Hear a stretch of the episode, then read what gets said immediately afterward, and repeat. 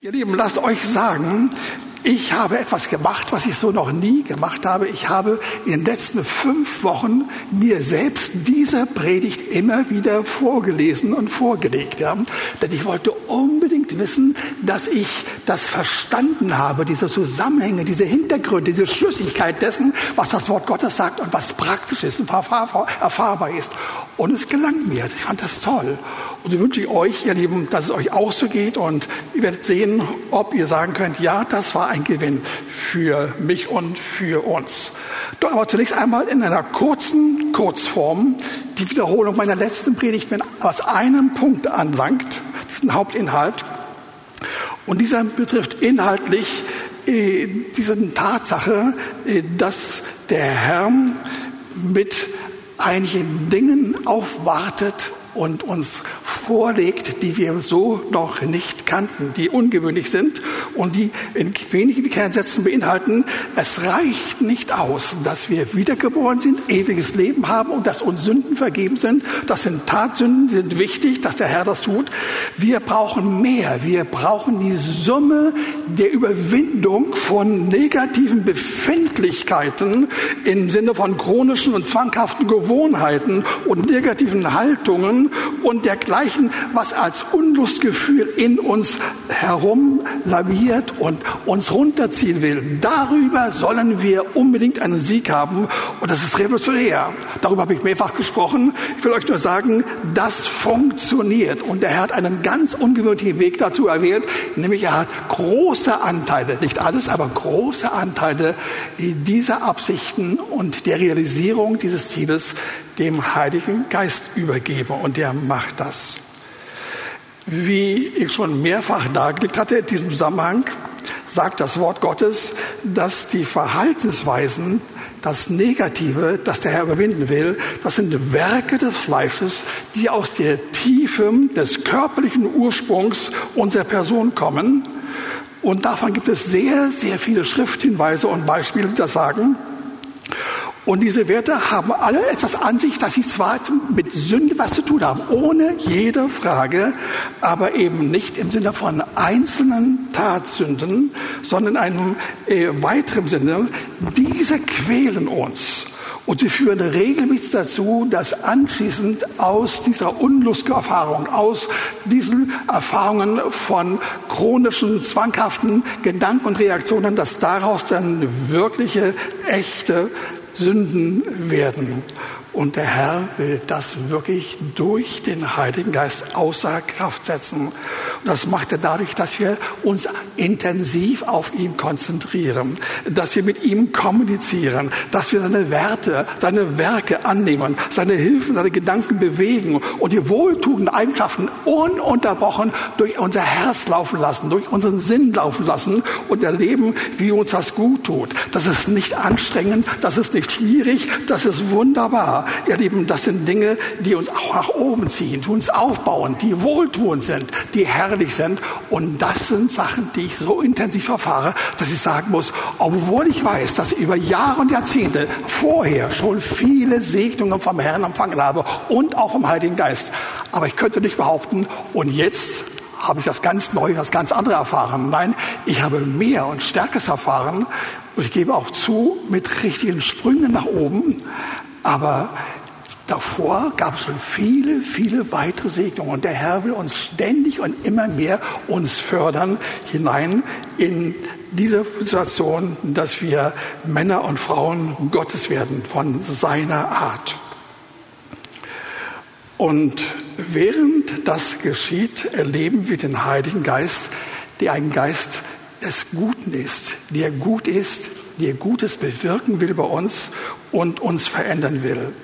Diese positiven Befindlichkeiten, ihr Lieben, sind ein neuer Gesamtzustand, der die Folge hat, dass wir nach der Bekehrung nicht nur ewiges Leben haben, sondern dass wir dann anschließend auf dieser Erde fortwährend seinen Beistand, den Beistand des Heiligen Geistes erfahren, mit seinen Wohltaten, mit seinen Hinweisen, mit seinen Förderungen, mit seinen Segnungen, mit seinen Hilfen. All das das bringt ja ununterbrochen. Also nicht nur bekehrt sein, sondern zu erfahren, wie der Heilige Geist ständig in einem ständigen Fluss auf uns einwirken will und unser Leben verändert, dass es erfreulich wird und hilfreich wird und aufbauend mit viel, viel Freude und viel Lebensgenuss.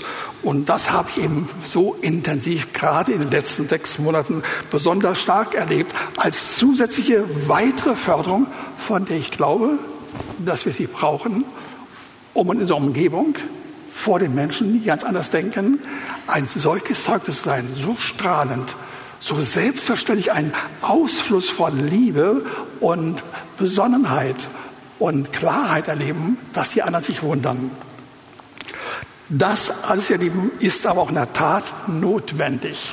Denn ihr Lieben, lasst euch sagen, im Anbetracht von dem, was Jesus über diese neue Lebensweise sagt in Lukas 14, da müssen wir etwas noch verstehen. Wir lesen nämlich in Lukas 14 die Verse 26 bis 27. Ich lese sie einmal kurz vor. Wenn jemand zu mir kommt und hasst nicht seinen Vater und seine Mutter, seine Frau und seine Kinder und seine Brüder und seine Schwestern. Hassen heißt, wen mehr lieb haben als ihn, Jesus. Dazu auch sein eigenes Leben, so kann er nicht mein Jünger sein. Und wer nicht sein Kreuz trägt und mir nachkommt, der kann nicht mein Jünger sein. Ihr Lieben, das sind schon gewichtige Worte. Da könnte man schon zusammenzucken und das Zittern bekommen, wenn wir hören, dass ohne diese Entscheidung auf alles zu verzichten, was der Herr von uns erwartet, dann könnte man warten, denken, wer kann das? Und ich habe regelmäßig, wenn ich diesen Punkt angesprochen habe, im Verlauf der letzten Berichten immer wieder gesagt, wer kann das wirklich? Das kann keiner von uns. Aber wir müssen es können. Und die Quintessenz ist wirklich die, dass wir tatsächlich nicht aus eigenen Kräften heraus Jünger Gottes, Jünger Jesu sein können.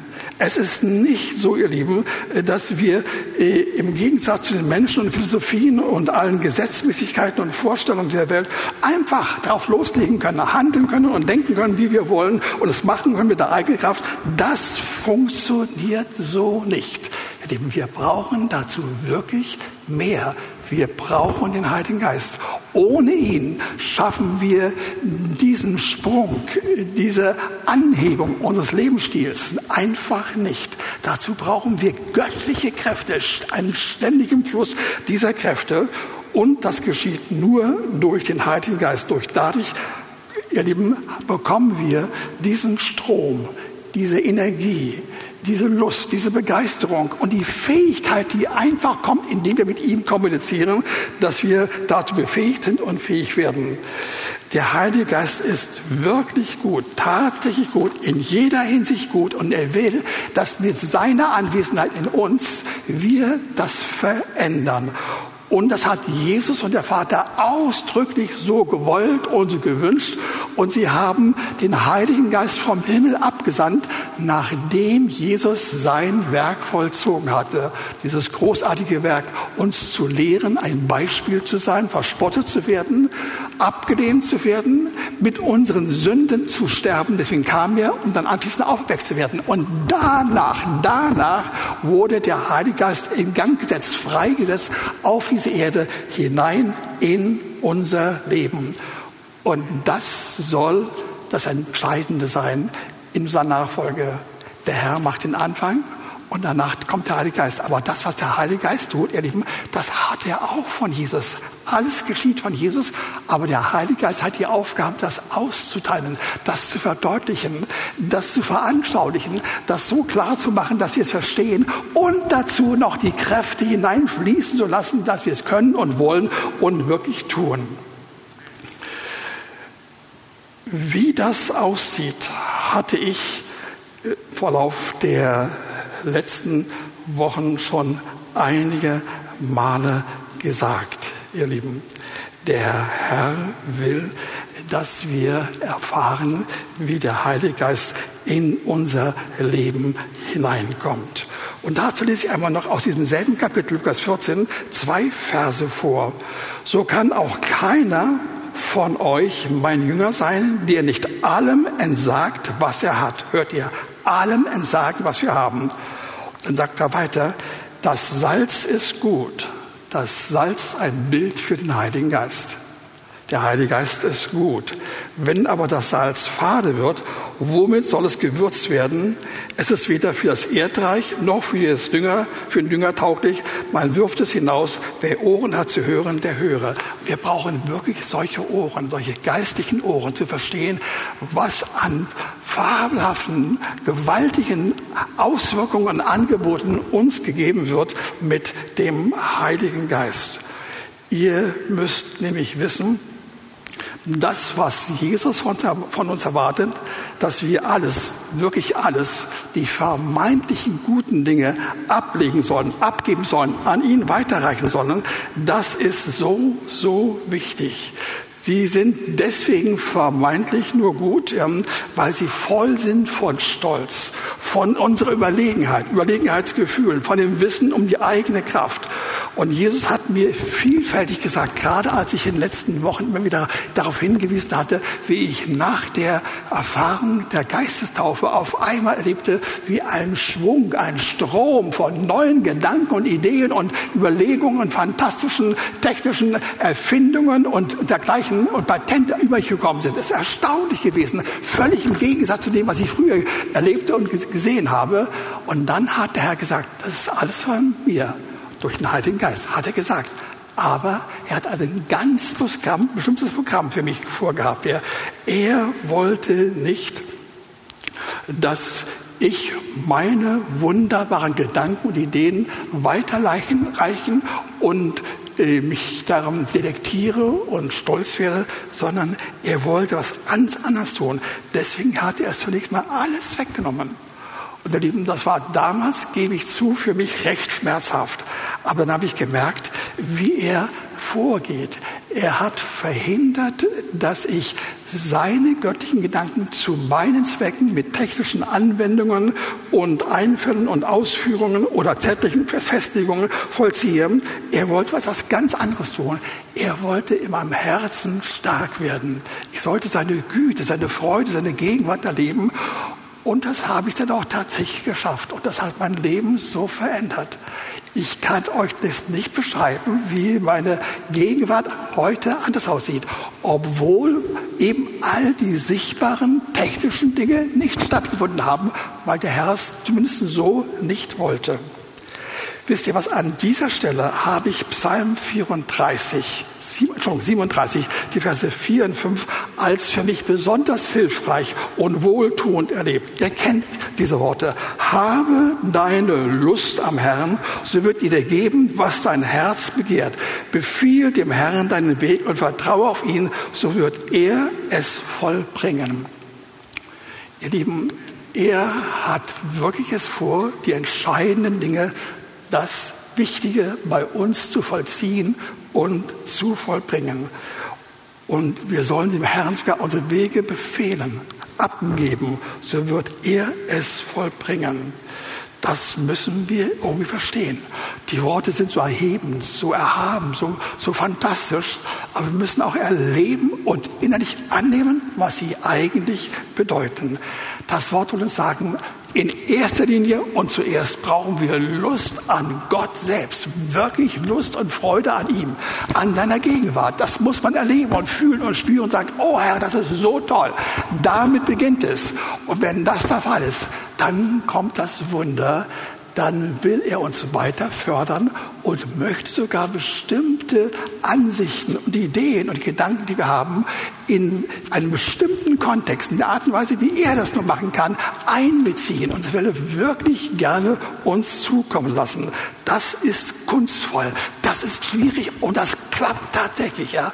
Wir können gleichzeitig die Lust am Herrn haben und nur mit ihm dann erleben können, wie andere Dinge auf dieser Erde von ihm bei uns auch quasi herausgenommen werden und zu unserer Verfügung gestellt werden, dass sie für uns sichtbar, werden und wichtig werden. Also zuerst die Freude am Lust am Herrn selbst. Und wenn das der Fall ist, ihr Lieben, dann kann er uns vieles andere geben. Und das ist dann für uns gar nicht mehr gefährlich, weil wir irgendwie gehalten sind von dieser Beziehung zum Herrn und zum Heiligen Geist, zu seiner Freude, seiner Gegenwart. Und dann werden wir nicht abfahren zu irgendwelchen komischen, eigennützigen Wünschen und Gedanken, sondern die größere Lust, die wir haben, die größere Lust an ihm, wird dafür sorgen, dass alles im richtigen Gleichmaß, in der richtigen Beziehung ist und dass wir uns dabei nicht vertun und dass keine Gefahr in Bezug ist, Verzug ist. Und das macht er. Und deswegen steht einige Verse danach, im Vers 11 von Psalm 37, die, die Sanftmütigen, Sanftmütigen werden das Land erben und sich großen Friedens erfreuen. Wörtlich eine Fülle von Heil und Rettung haben. Ihr Lieben, das ist gemeint. Die Sanftmütigen, die sonst zu kurz kommen, die nicht ihre Ellbogen ausfahren, ja, die nicht besser sind als die anderen, das den anderen auch zeigen, dass sie gut drauf sind, dass die anderen irgendwelche Nullen sind. Gerade die Sanftmütigen, die sollen es erleben. Und das heißt hier, sie sollen das regelrecht erben. Nicht das Erarbeiten, nicht schaffen, nicht rabotten, rabotten, auch nicht malocken, Mallorken zwischendurch einmal, wenn man am Ende kommen ist, ja. Wir sollen das einfach genießen, als Erbe uns zuteil werden. Das müsst ihr mal auf euren Zungen zergehen lassen. Das trifft für uns alle zu. Er will, dass wir äh, das Land erben. In Römer 8 die Verse 14 bis 15 wird dieser Gedanken aufgegriffen. Denn alle, die durch den Geist Gottes geleitet werden, das hat was mit dem Geist Gottes zu tun, es geht nur dadurch, ja, die ihn geleitet werden, die sind Söhne Gottes. Denn ihr habt nicht einen Geist der Knechtschaft empfangen, geknechtet werden, geknechtet werden, in Konkurrenz zu anderen sein, niederhalten wollen, selbst irgendwelche Pleiten zu erleben, weiter am Aufmachen, und so weiter und so weiter. Ihr habt nicht einen Geist der Knechtschaft empfangen, dass ihr euch wiederum fürchten müsstet, sondern ihr habt den Geist der Sohnschaft empfangen, indem wir rufen, aber lieber Vater, hör zu. Diese Zusammenhänge sind, sind sehr praktisch und sehr schön. Wir sollen nicht nur Kinder Gottes werden, was geschieht durch unsere Wiedergeburt. Dann bekommen wir neues Leben in Gestalt von einem neuen Geist, dem neuen, dem persönlichen Geist, von, den uns der Herr gibt. Dann sind wir Kinder Gottes. Das reicht nicht aus. Das reicht nicht aus, um durchzukommen, um in den Schwierigkeiten der Herausforderungen des Tages wirklich obsiegen zu können und gefördert zu werden und ein Segen zu sein. Es reicht nicht aus, lasst euch das sagen. Wir brauchen den Heiligen Geist, der uns verändert. Und indem wir mit dem Heiligen Geist intensiv zusammen sind, wie vorhin beschrieben, dass wir alle seine Wege, Werke, seine Wohltaten, seine Freuden uns aneignen, ständig bedenken und darüber nachdenken und uns an ihnen ergötzen können. Indem wir das erleben, werden wir von Kindern zu Söhnen und Töchtern. Und dann, wenn wir Söhne und Töchter sind, dann werden wir mündig. Und wenn wir mündig werden, kriegen wir das, das ganze Erbe. Und das ganze Erbe soll jetzt schon geschehen. Heute, nächsten Tagen und Wochen und Monaten und Jahren vor unserem Heimgang zum Herrn in der Ewigkeit. Jetzt soll das geschehen. Aber versteht den Zusammenhang, ja? Das erleben nicht die Kinder Gottes alleine. Die Tatsache, dass sie wiedergeboren sind, das erlebst du so einfach nicht. Du erlebst viele Pleiten, viele Hoffnungen, viele Wünsche, viel Verzweiflung, wieder an euch aufraffen, weitermachen und so weiter. Das ist aber nicht der, der Vorgang. Wir sollen das Gute vom Heiligen Geist erleben und genießen und erfahren. Und das sollen wir auf der Erde erleben. Im Jakobusbrief, Kapitel 4, 13 und 1, 4 wird etwas gesagt, auf das ich einmal kurz eingehen möchte und quasi zurückkehren möchte zu einer Ausgangssituation von früheren Zeiten unseres alten Lebens. Dort lesen wir in Jakobus 4, Erstmal Vers 13. Wohl an nun, die ihr sagt, heute oder morgen wollen wir die oder jene Stadt in diese reisen und dort ein Jahr zubringen, Handel treiben und Gewinn machen. Also so die Entscheidung von allen Menschen. Das machen wir einfach. Das ist unsere Angelegenheit. Das ist mein Ermessen. Das darf ich doch. Wer kann mir das verbieten? Okay, es will der Herr dir nicht verbieten. Aber dann kommt das, was ich jetzt mal vorlesen werde. Kapitel 4, die Verse 1 bis 3. Woher kommen die Kämpfe und die Streitigkeiten unter euch? Kommen sie nicht von den Lüsten, die in euren Gliedern streiten? Wieder derselbe Gedankengang. Ja? Die, der Hintergrund von dem, was unser Leben runterzieht und erschwert und betrübt, sind diese Kräfte, diese negativen Kräfte, die aus unseren Gliedern kommen, und zwar aus der Körperlichkeit unserer Person. Ihr seid begehrlich und habt es nicht. Ihr mordet und neidet und könnt es doch nicht erlangen. Ihr streitet und kämpft und doch habt es nicht, weil ihr nicht bittet. Bis dahin könnten wir es noch verstehen. Ist nicht sehr aufbauend und finden wir nicht ganz so doll, aber wir können es verstehen. Entspricht dem, was das Wort sagt. Aber nun lesen wir den anderen Satz. Ihr bittet und bekommt nicht. Da kann man sagen, na nu, bin ich im verkehrten Zug? Ich denke, wenn wir bitten, zum Herrn kommen und im Glauben ergreifen, dann haben wir das einfach. Aber nein, ihr Lieben, so einfach ist es nicht. Es ist besser. Nicht schwieriger, sondern besser. Der Herr will nicht, dass wir unsere Gedanken, unsere Ideen einfach laufen lassen und umsetzen lassen. Und wenn wir merken, es klappt nicht, dann sagen, nun Herr, hilf mir doch, Herr, hilf mir doch. Mach das und tu das, mach das, ja. Das ist die Redensweise, die Denkweise der Christen. Mache das, mache das, mache das, mache das, mache das, mache das. Das brauche ich, das brauche ich, das brauche ich. Ihr Lieben, das macht er nicht. Und weswegen nicht? Weil ihr in böser Absicht bittet um es in euren Lüsten zu vergeuden. Hört ihr, wenn wir aus diesen negativen Ansichten und Inhalten und äh, Gedanken heraus irgendetwas vollziehen wollen, was eigentlich nur uns verherrlicht, wovon wir quasi unsere Privatlust nehmen, von den Dingen, den sichtbaren Dingen oder Beziehungen, die wir haben, alles sichtbare, hörbare, wenn wir davon leben, dann sind wir quasi in der Feindschaft Gottes. Ihr Ehebrecher, ihr Ehebrecherinnen, wisst ihr nicht, dass die, die Freundschaft mit der Welt Feindschaft gegen Gott ist. Wer also ein Freund der Welt sein will, der macht sich zum Feind Gottes. Aber ich lese gleich weiter. Oder meint ihr, die Schrift rede umsonst? Ein eifersüchtiges Verlangen hat der Geist, der in uns wohnt. Umso reicher, umso mehr, umso reicher aber ist die Gnade, die er uns gibt. Darum spricht er, Gott widersteht den Hochmütigen, den Demütigen, aber gibt er Gnade.